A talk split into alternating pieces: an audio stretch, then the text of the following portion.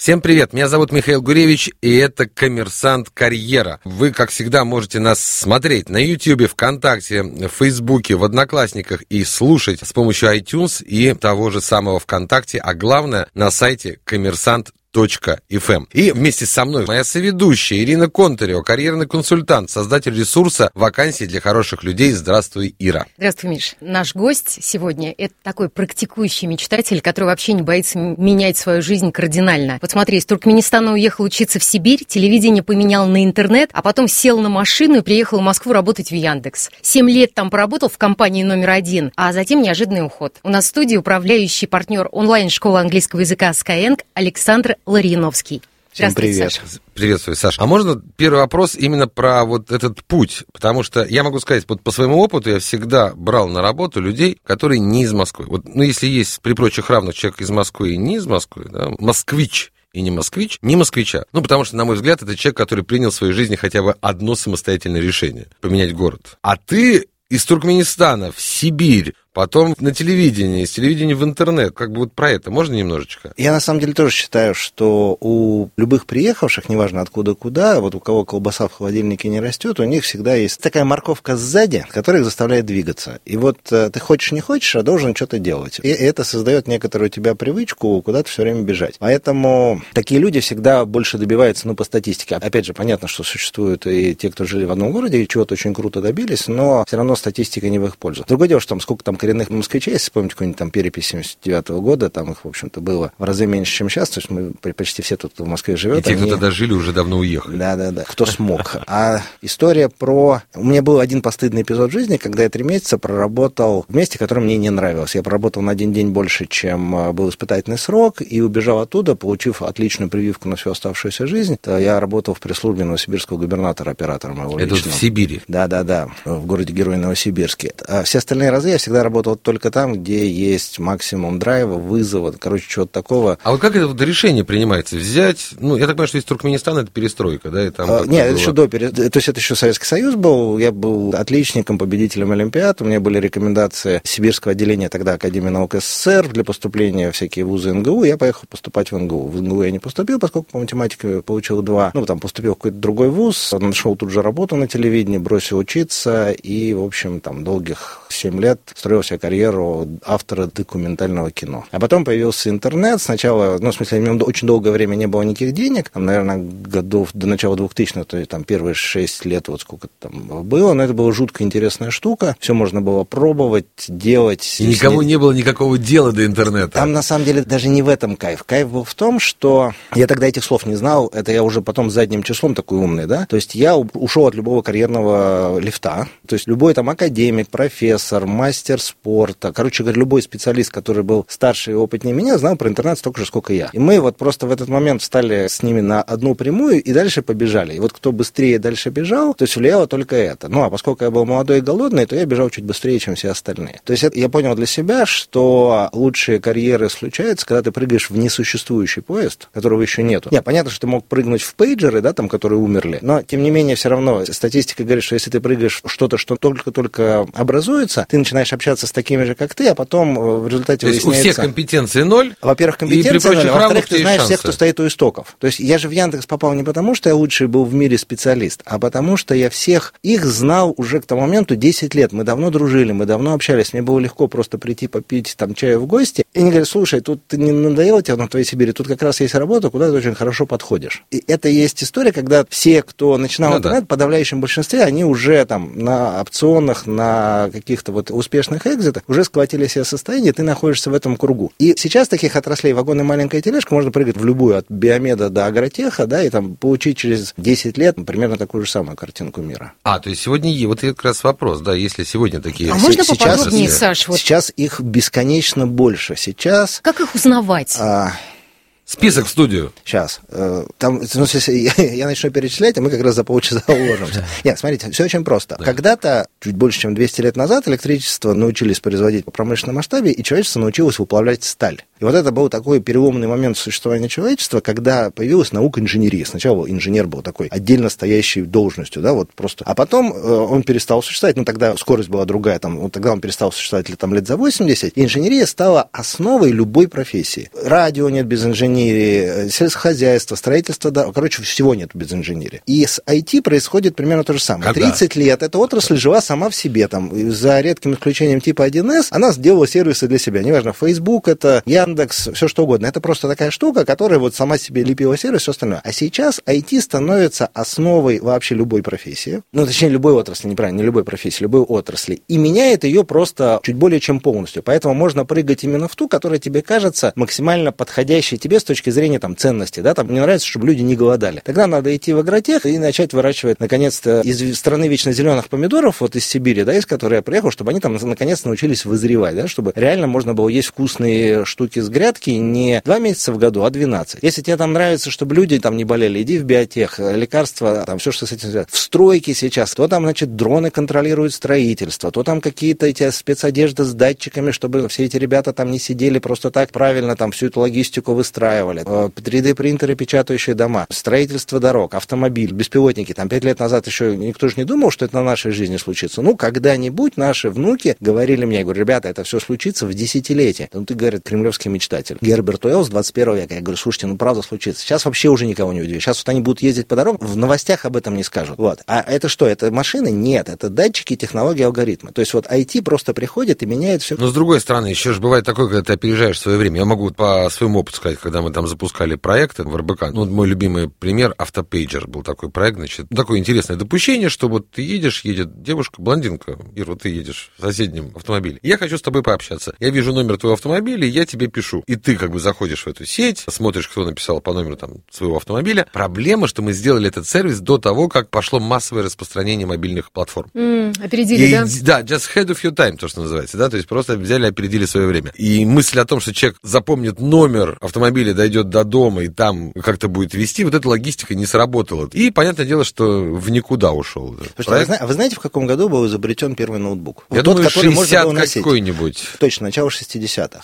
Да ладно? Да. Серьезно. Не, он был вполне себе похож на такой дипломат, вот как в да. фильмах про шпионов показывают. Вот, то есть он вполне был переносим, да. В Силиконовой долине есть хороший музей компьютерных вот этих всех штук, и там реально смотришь. То есть тачскрины первые появились в 70-х, да, то есть вот то, что нам кажется, что вот оно только-только сейчас, да, конечно, первые технологии, они всегда вот чаще всего проигрывают. И, соответственно, ты говоришь, вот куча отраслей, куда можно спрыгнуть и можно... через 10 лет преуспеть. А раз, и ты там опередишь свое время и, нет, ни о чем. В отрасли нет. Ты можешь в конкретном проекте, потому что у вас-то был конкретный проект, при этом другие дейтинговые сервисы в тот момент... Нет, ну мы дейтинг тогда делали, был офлайн вот, у нас, ну все вот, было хорошо. Ну, дейтинговые сервисы к тому моменту уже существовали, Конечно. они были другими. Просто это была неудачная реализация, это не неудачная отрасль. С дейтингом, слава богу, все нормально. Например, там Тиндера показывает, что можно делать там многомиллиардные истории, все ок. Не можно делать скоринг, да, где больше всего сейчас там денег, где отрасли менее всего, если мы говорим да, про Россию, там находятся под жестким контролем каких-то крупных бизнес-структур. И смотреть, ну, то есть, да, там стройка падает, наверное, туда сейчас пока идти, ну, или там, по крайней мере, медленно растет. В медицину точно можно идти всем, ну, вот кто хочет эту штуку Если делать. я правильно понимаю, ты в какой-то момент решил, что отрасль, которая будет расти, это удаленное образование. Просто образование. Просто образование. Конечно. И стал ментором школы английского языка Skyeng. Это, кстати, вообще ну, тоже... скорее ребят, да, которые этот стартап запустили. Да, еще тогда школы не было, еще были только ребята.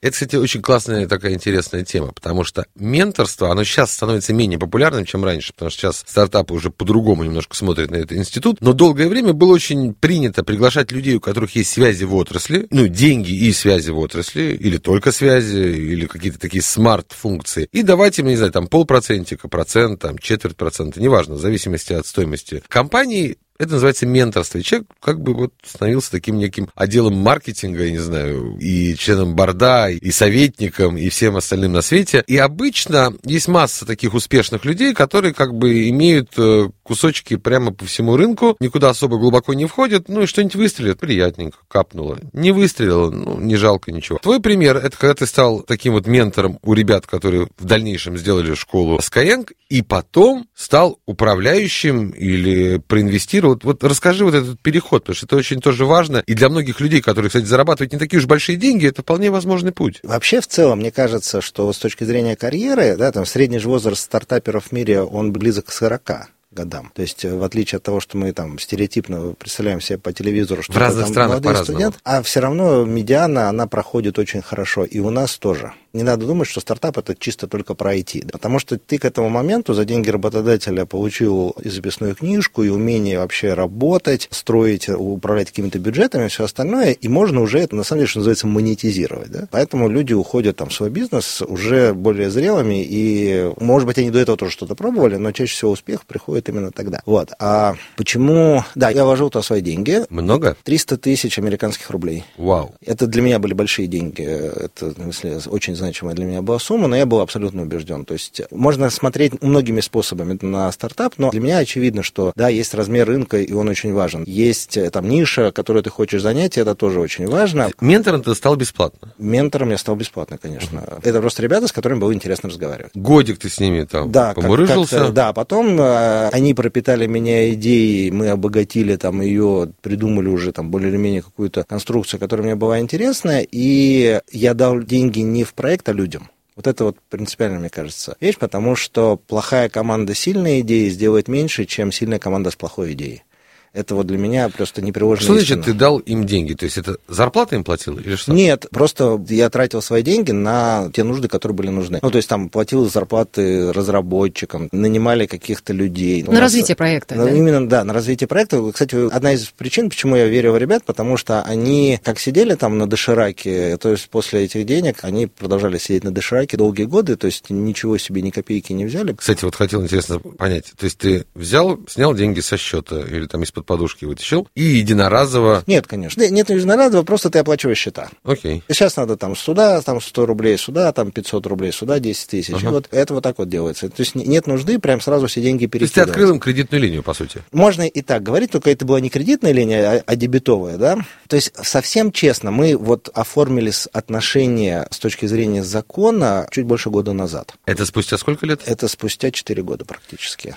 Ты понимаешь, Ира, вот не первый человек к нам приходит, э, помнишь Лавку-Лавку? Угу. Тоже, да, рассказывал, что, в принципе, если вот на начало бизнеса налоговая пришла бы к нему, да, то все, привет. Не, наверное, начало бизнеса налоговая пришла, ничего бы особо не было. То есть мы знаем прекрасно, что бизнес можно убить, даже если ты все делаешь абсолютно бело. Это, это правда, не, это правда. Мы просто существовали в юрисдикции, которая называется слово пацана. То есть мы друг другу просто верили, мы договорились до каких-то базовых принципов вот между собой. Мы договорились, что мы все решения принимаем единогласно, и это значит, что никто не тянет одеяло на себя, не будет никаких никогда кулуаров между собойчиков, потому что любой может заблокировать решение. Мы договорились, куда мы бежим, бежим. И мы договорились, что, значит, каждый, кто станет из нас пассажиром по дороге, он просто автоматически отвалится. И это нам помогло не тратить деньги ни на какие формальности, которые были тогда избыточные. И уже, то есть вот к тому моменту, когда бизнес становился большим, мы, наконец, там начали структуру приводить в порядок.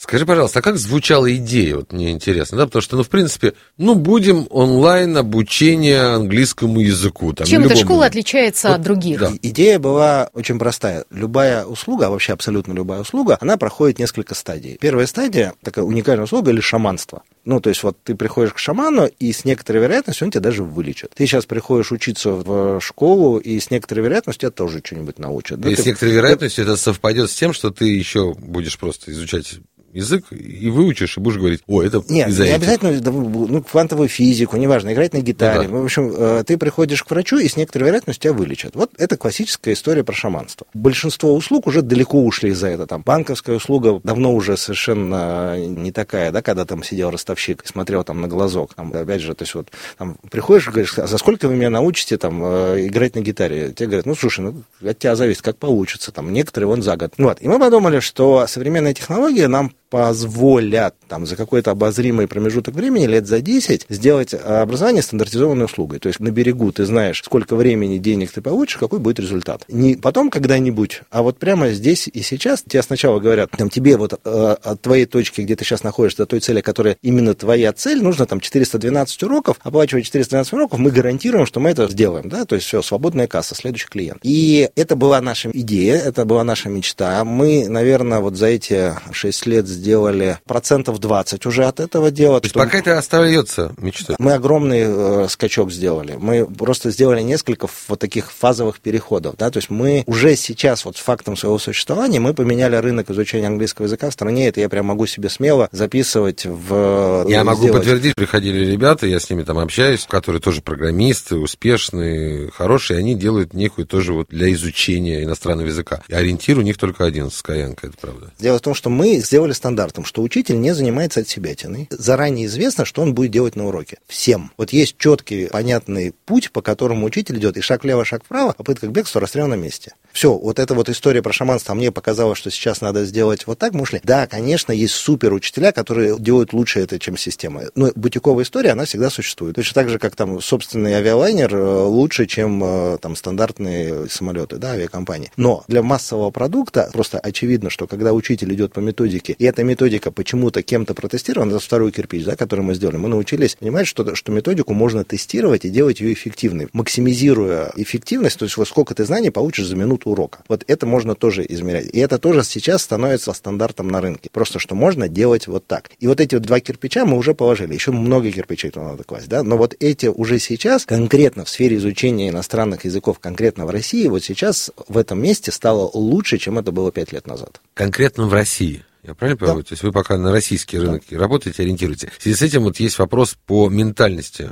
россиянина. Потому что, ну, на мой вкус, я знаю очень много людей, которые удаленно обучаться чему-то, ну, просто не в состоянии. То есть человек со школьной скамьи помнит, что для того, чтобы получить знания, он должен прийти в класс, чтобы ему было стыдно заниматься чем-то другим, чтобы он обучался, чтобы был учитель. У нас образование это что-то, что тебе дают, прямо в тебе впихивают. А здесь как бы надо взять самому ответственность, потом надо быть каким-то дисциплинированным, надо вовремя садиться, подключаться, там, не знаю, там, вебинары, делать упражнения и как-то самоорганизовываться. Вот. Насколько российский рынок к этому оказался готов? Мне кажется, что это вообще не свойство э, никакой ментальности, это свойство биохимии мозга. Как э, обучение энергозатратный процесс. Если у тебя после обучения голова не болит, ты не учился. А это как вот ходить в зал в тренажерный, и после него мышцы не болят, все, ты здорово провел время, потусовался, все было хорошо, но к занятию спортом отношения не имеет примерно никакого. Мозг любого человека старше 9 лет отлично знает, что учиться это больно. Просто голова будет болеть. Поэтому он всячески будет это избегать.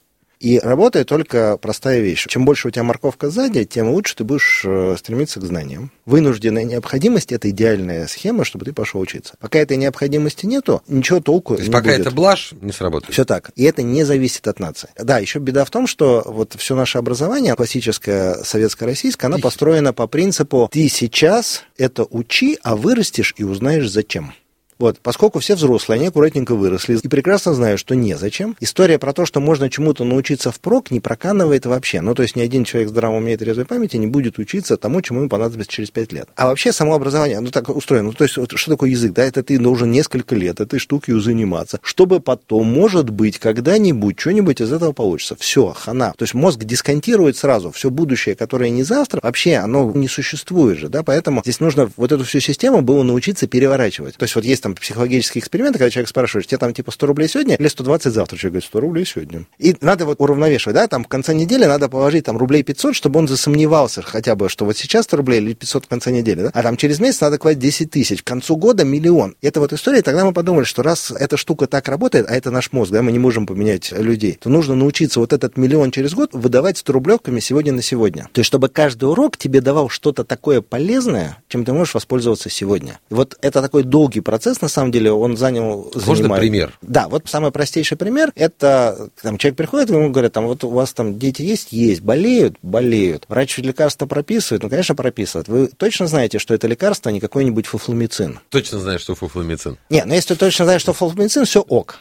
А если не знаешь? Дальше можно провести эксперимент. Вот сейчас открыть э, поисковик, вбить туда на русском языке название лекарства и найти подтверждение, что у него есть клиническое испытание, что оно что-то из себя есть. Гарантированно не найдете. То есть вот в этом месте там столько спама в поисковой выдаче, что вы где-то на 15 странице результатов срубитесь. На английском языке можно просто первый запрос вбить, получишь две больших базы, которые просто вот ты вбиваешь название лекарства, они тебе четко рассказывают всю правду. А Google Translate вот для решения этой задачи не помогает? Да, помогает. Это очень хорошо. Если ты начинаешь пользоваться Google Translate, ты начинаешь понимать, зачем тебе нужен язык. Или вот, например, человеку говорит, что мы проходим сегодня тему там банкомат, да, там снимаем деньги в зарубежном банке. Понятно, что он среднестатистический ученик будет за рубежом, бог знает через сколько месяцев, если не лет. Это не сегодня. А вот если ему после этого говоришь, а вот сейчас вот урок закончится, спустись вниз, дойди до банкомата, переключи на английский, сними 100 рублей. И вот это вот реальная 100 рублевка, которую человек держит в руках, что я только что смог на английском языке понять, что там написано, все, вот это мое сегодняшнее совершение, и вот эти вот штуки, они и есть такие, вот это и есть правильное образование. Не бывает образования впрок, не бывает. Надо учиться только тому, что тебе пригодится в ближайшее время. Все остальное мозг все равно забудет. Это просто выброшенное время и деньги.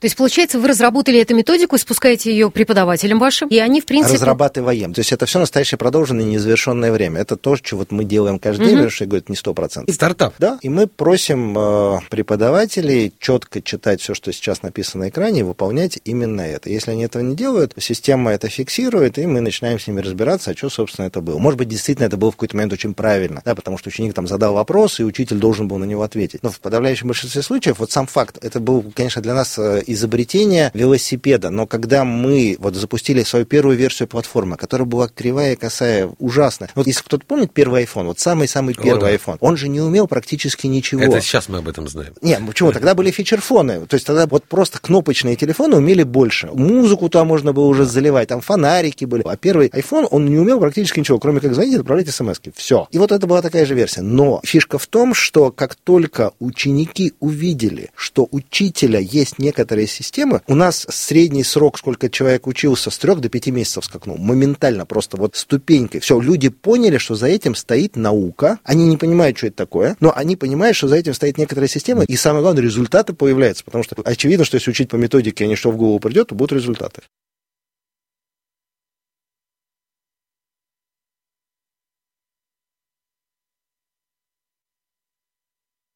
Еще есть такая штука. С одной стороны, ты сказал, что главным таким движущим причиной, да, это вот практическая польза. А еще говорят, что стоимость, типа, чем дороже человек платит за обучение, тем больше он ценит процесс и тем э, больше он в него вкладывается. Ну, ценит как бы собственные вложенные средства. Насколько это правда? Если бы это было правда, то бизнес фитнес-салонов бы, конечно, исчез. Потому что человек платит этот свой годовой абонемент и аккуратненько в него не ходит. Тоже и причем логично. там, правда, от цены не зависит. Сколько Нет. бы я ни заплатила, это, понимаешь, миллион ну, или сто тысяч. ты покупаешь здоровье. Ты как бы Точно. купил, типа, Нет, здоровье и не ходишь. Индульгенцию ты купил да. себе. Поэтому действительно человек должен вкладываться, но основная задача, и вот здесь возникает роль учителя. То есть без учителя вообще ничего нельзя выучить. Опять же, есть там полпроцента людей, которые способны к самообразованию, они отдельно, да, то есть их можно не рассматривать. Но все остальные люди, им нужен учитель. Это тот человек, который выступает очень сильный отрицательный мотиватор. Вот негативный мотиватор. Почему? Потому что вот там на прошлой неделе в Москве была плохая погода, и вот в воскресенье встаешь, в окно смотришь, да, выглядываешь с утра, а там просто, а ты запланирован на поход в тот же самый фитнес, да, и ты такой смотришь на это, думаешь, что, да, ну, блин, ну, мне столько дел думать, да, вот завтра схожу, да, и вот если в этот момент в зале вас ждет тренер, потому что вы с ним договорились, то вы, проклиная его, себя и всех остальных, через вот эту всю пургу пойдете вот эта функция учителя. Он тот человек, который своим фактом появления в вашей жизни вынуждает вас это делать. То есть вроде онлайн, э, интернет, но есть конкретный живой человек, не, не, который где-то находится. А, и... Онлайн э, не значит, что там нет учителя. Да, ну, то есть есть живой человек, который вот Да, ждет если посмотреть и... на рынок э, в онлайн-образовании, то везде, где нет учителя, нет денег. Курсера, Курсера, ну, самый известный проект в мире, ну, уж больше, чем в него, никуда денег не впихан. Они зарабатывают в несколько раз больше, чем мы всего. всего работая на международном огромном рынке. И как давно они на рынке? Да, да, да. Это, ну, в смысле, это четкие показатели. Есть учитель, есть бизнес. Нет учителя, нет бизнеса. Сейчас, в принципе, есть уже даже курсы, как открыть онлайн-школу. Мы вас обучим. Давайте запускайтесь, за этим будущее и так далее. Давайте немного о бизнесе. Вот сейчас, что у вас, сколько человек работает в компании? Это удаленка или офис? У нас в компании, ну, там можно по-разному считать, но вот если без учителей, то основной костяк команды это примерно человек 500. Это ребята, которые занимаются IT, это ребята, которые занимаются там методикой, созданием контента, наймом, ассессментом учителей, обучением их, контролем, то есть вот все вот это вот хозяйство. И почти все они удаленные, конечно, потому что... То есть удаленка это же не способ экономить, это самое неважное вообще его качество. Удаленка это кастинг Это возможность выбрать лучшего специалиста, который тебе подходит больше всего. Кто к тебе подъедет? Тот, кто живет в радиусе двух остановок метро. Это в лучшем случае, если ты вообще попадешь на их поле зрения радара. Что в Москве говорит сразу о том, что ты не найдешь ни одного нормального специалиста. Поэтому мы сразу поняли, что надо искать все дальнее Подмосковье, там вот от Владивостока, там до Гродно. И находили там людей, и для них в регионах эти зарплаты были супер крутыми, они были готовы держаться за эту работу, многие из них продолжают с нами до сих пор. А сколько вообще зарабатывает у вас учитель? Если хорошо работает и все делает правильно, он зарабатывает в районе 45-50 тысяч рублей. Сколько тратя времени? Полный рабочий день. Ну, то есть, да, для регионов это более это, чем достойная это более, зарплата. Да, это в Москве зарплата учителя там 80 тысяч, да? 120, а, говорят, уже. А в регионах-то по-прежнему 15 тысяч, это еще попробуй э, найди, где тебе это будут платить, а там вторая ставка и все вот это вот. Поэтому здесь все хорошо. Ну и кроме учителей, там есть э, талантливые программисты, там есть талантливые аналитики, там есть талантливые методисты, рекрутеры. Всех их можно находить, и просто они будут работать. Какая разница? На самом деле, вот вы сидите в огромном офисном здании, да, и люди, которые сидят на двух разных этажах, они видятся на самом деле 10 минут в год. Согласен. Вот, вы сидите там через два этажа, это то же самое, что вы сидите через два города друг от друга.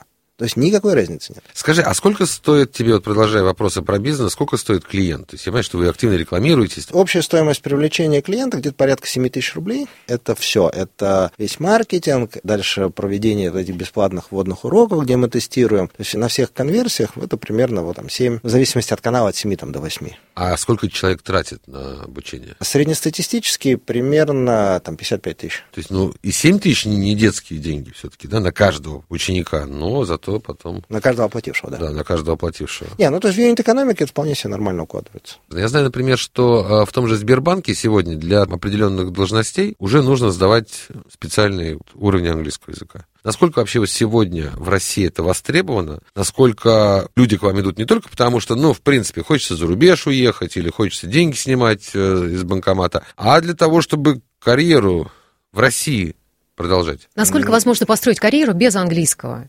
Есть правильный ответ, а есть честный. Вот. Хотим честный. А, нет, значит, смотрите, с одной стороны, рынок английского языка в России платный. Это где-то примерно миллиард долларов в год. 60 миллиардов рублей. На секундочку, рынок очень немаленький, прям вот такой хороший. С другой стороны, мотивации у людей, они чаще всего как раз такие. Есть люди говорят очень странные вещи, там типа вот спрашиваешь, зачем ты приходишь учиться? Он говорит, я хочу повысить свой культурный уровень или все вокруг разговаривают, и мне надо. То есть большинство людей не знают и не понимают, как английский может поменять качество их жизни. И это такая большая для нас история, что мы все время это вот рассказываем. Вот пример про лекарства, да, он как раз примерно про это. Вообще, чем больше конкурентная отрасль, чем хуже сейчас в отрасли с точки зрения карьеры, да, там тем больше нужен английский. Не для уезда за рубеж, нет, потому что все меняется очень быстро, да, ну, там банковская сфера, да, то есть она сама по себе, с одной стороны, сжимается, да, там количество сотрудников, которые работают в банковской отрасли, нас там падает драматически будет падать, я думаю, что Центробанк не остановится. А с другой стороны, сами технологии меняются. И чтобы остаться в этой отрасли, ты должен постоянно много учиться своему делу. А на русский язык переводится, во-первых, ты даже не знаешь, что не перевели, и чтобы не отстать от жизни, в своей отрасли ты просто должен сам себя обучать. И английский-то, по большому счету, нужен для этого. Просто для того, чтобы ты в какой-то момент времени не столкнулся с тем, что ты уволен за профнепригодность. То есть не столько для того, чтобы говорить, сколько для того, чтобы слушать. Начинается, конечно, с читать и слушать, ну, потому что это понятно. А дальше возникает следующий вопрос. А с кем ты общаешься на профессиональные темы? С тем, кто есть, или с тем, кто лучший? Потому что это же простая такая история, да? То есть если бы весь мир говорил на русском языке, то подавляющее большинство людей искало бы коллег, с кем интересно обсуждать какую-то тему профессиональную, да, свою, не в своем же городе. Ну, а все равно где? Все верно. И это на самом деле вот и следующий. Особенно мне, нравится, когда говорят, слушай, вот у меня был язык, конечно, но потом нет практики, и я забыл язык. Я говорю, слушайте, я понимаю, почему в Советском Союзе можно было забыть язык, да, там был железный занавес, я вообще ничего не купить не мог, никакой литературы. Но в эпоху победившего интернета, что такое нет речевой практики, я вообще не понимаю.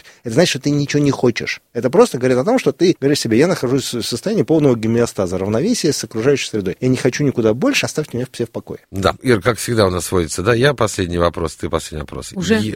Да, уже все, остается буквально две минуты Давай. у нас. У меня есть такое ощущение, что россияне по традиции не готовы говорить о чем-то серьезном с человеком, который не говорит на русском языке без акцента. Вот если человек говорит с акцентом, ну, он не поймет же всей глубины нашей русской души, да? И это, кстати, работает и в обратку. То есть россиянин не готов говорить по-английски, если он не говорит на нем свободно. Он стесняется, он считает, что его не воспримут всерьез. Вот насколько сегодня такой вот э, момент э, с ментальностью все-таки, как мне кажется, он остается? Есть, он есть, потому что у нас всегда есть вот этот синдром, что ты должен правильно ответить на все вопросы. Это самое неважное. Я понимаю, что важнее важно... говорить просто. Да, ну потому что когда к тебе обращается иностранец на ломаном языке и говорит, как мне там пройти на Красную площадь, ты же не смеешься над ним, ты говоришь, да, конечно, я помогу. Ну, понятно же, да. все. Весь мир так устроен, потому что англоговорящих людей, изначально у кого английский, их не так много. Ну, весь мир говорит, существенная часть говорит на английском языке, который очень... На глобише. Да, да, да, который очень далек. И этого необходимо и достаточно. Более того, на самом деле тебе же не надо все знать. Тебе же надо знать эти твои 600 слов, которые тебе нужны. И все. И вот эти грамматические конструкции. Не надо вот россияне насколько готовы? Вот... Они очень быстро учатся. Они очень быстро понимают, что самое важное, это вот, чтобы ты получал то, зачем пришел. Возврат инвестиций в образование, это вообще э, меняет людей очень быстро сознание. Ира? И мой вопрос последний, а, Саш. Допустим, кто-то из наших слушателей, зрителей захочет запустить свою онлайн-школу,